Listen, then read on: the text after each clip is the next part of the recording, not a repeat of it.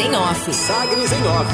A coluna da Sagres com os bastidores da política. Com Rubens Salomão. E os destaques desta edição de segunda-feira, dia 31 de janeiro. Você confere que o deputado federal Vitor Hugo aponta que nenhum candidato vai apoiar Bolsonaro ou o fortalecimento da direita em Goiás. Na primeira entrevista concedida depois das movimentações de Gustavo Mendanha, diz que está sem partido, junto à base bolsonarista em Goiás, o deputado federal Major Vitor Hugo, ainda no PSL, rumo ao PL, cravou que nenhum, nenhum pré-candidato ao governo estadual vai apoiar diretamente a reeleição do presidente Jair Bolsonaro. A exceção, claro, seria o próprio Vitor Hugo, que ainda busca consolidar a candidatura dele ao Palácio das Esmeraldas ex-líder do presidente da Câmara Federal, aponta ainda que nenhum dos projetos apresentados em Goiás busque realmente fortalecer a direita.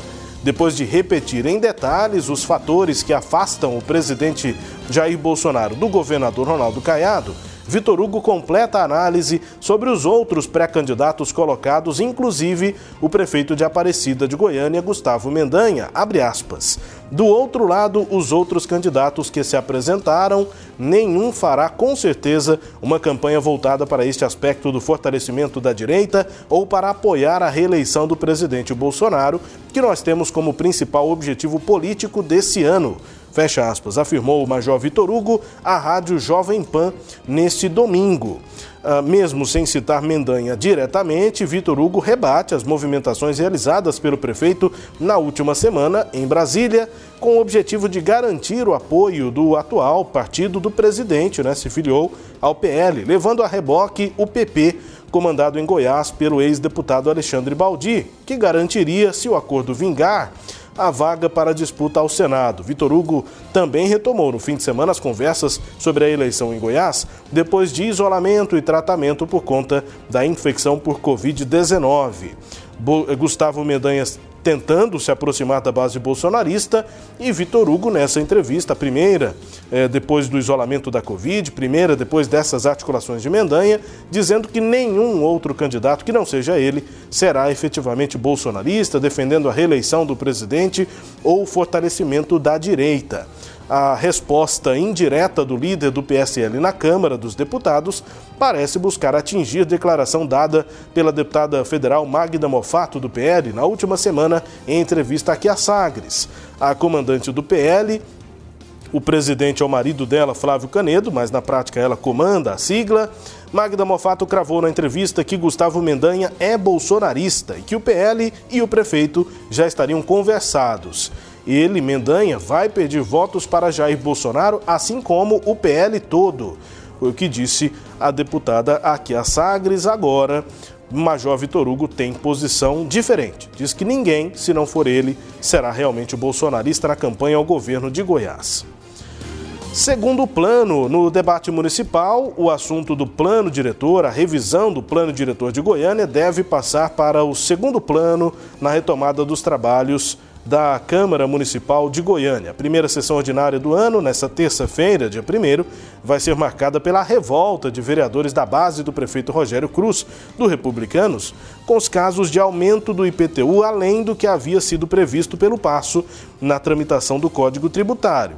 Isso é o que dizem os vereadores, né, que agora se revoltam contra o IPTU que teve sua mudança, sua cobrança alterada exatamente no Código Tributário, que foi aprovado com o voto deles, com os votos desses vereadores. Com os boletos agora que foram gerados, né? os valores foram fechados pela Secretaria de Finanças no dia 2 de janeiro e lançados para consulta pública no dia 20. E de lá para cá, os vereadores têm sido cobrados porque cerca de 60%, 63% dos imóveis em Goiânia tiveram algum reajuste, diferente dos 51% de redução ou isenção que eram prometidos durante a tramitação do Código Tributário. Em alguns casos, a elevação foi superior ao gatilho de 45% também definido no Código. Nessa revolta, o líder do partido do prefeito, republicanos, o vereador Leandro Sena, e o vereador Ronilson Reis, do Podemos, puxam a fila dos descontentes na base e pretendem cobrar revisão dos valores pela Secretaria de Finanças. Em ano eleitoral, Ronilson Reis ameaça até ir para a oposição na casa.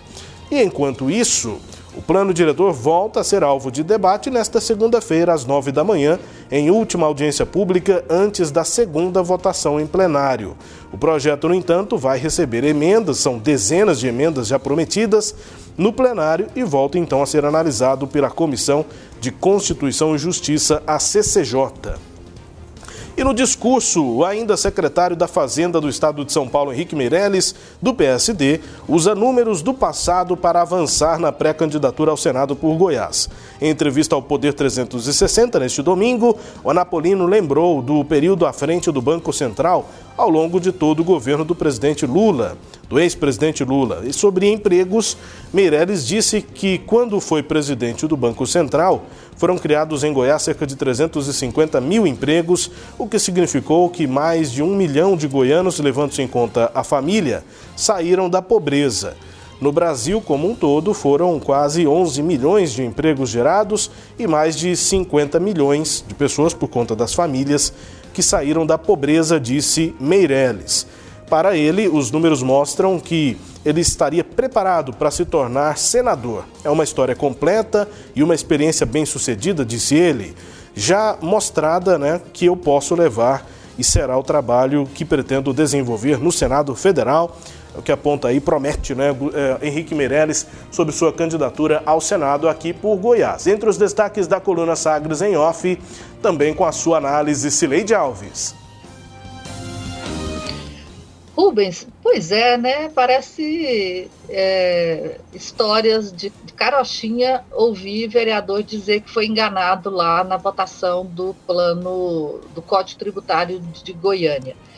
É, lá na época houve uma pressão, né? E a imprensa mostrou isso muito claramente para que os vereadores não aprovassem o plano rapidamente, como aprovaram. Foi o prefeito apresentou o projeto é, já no fim do mês é, de setembro, né, chegou na Câmara é, em, em, final de, de, de, agosto, melhor dizendo, até que percorreu os caminhos da burocracia do, do plano. Ele entrou é, no, no plenário da Câmara já é, no início, na, no final da primeira semana de setembro, e ficou muito pouco tempo porque os vereadores aceitaram aprovar até o dia 30 de setembro para que o projeto fosse sancionado e publicado antes do dia 1 de novembro para cumprir a noventena. O que se dizia naquela época era que era muito pouco tempo para entender os impactos daquele é, código tributário. E é um código que não trata só de IPTU e de ITU, ele trata sobre o ISS e sobre todas as taxas que são cobradas do contribuinte goianiense. A vereadora Sabrina Garcês, a mesma que fez agora é, o relatório do plano diretor na comissão mista, ela foi a relatora do código lá, ela que fez a intermediação da Câmara com a prefeitura e os vereadores aceitaram, concordaram com os cálculos e com a defesa que foi feita pela Câmara, aliás, pela Prefeitura de Goiânia. Então, muito me estranha o vereador querer fazer de inocente agora. E pior, o que me chama mais a atenção é que o Leandro Senna, que fez vídeo ontem, divulgou um vídeo ontem nas redes sociais, ele alega que eh, os vereadores foram enganados pelo secretário Arthur Bernardes. Ele tenta proteger a imagem do prefeito, como se o secretário Arthur Bernardes fosse o cara que mandasse na prefeitura até mais do que o prefeito, porque é o que eu fico pensando.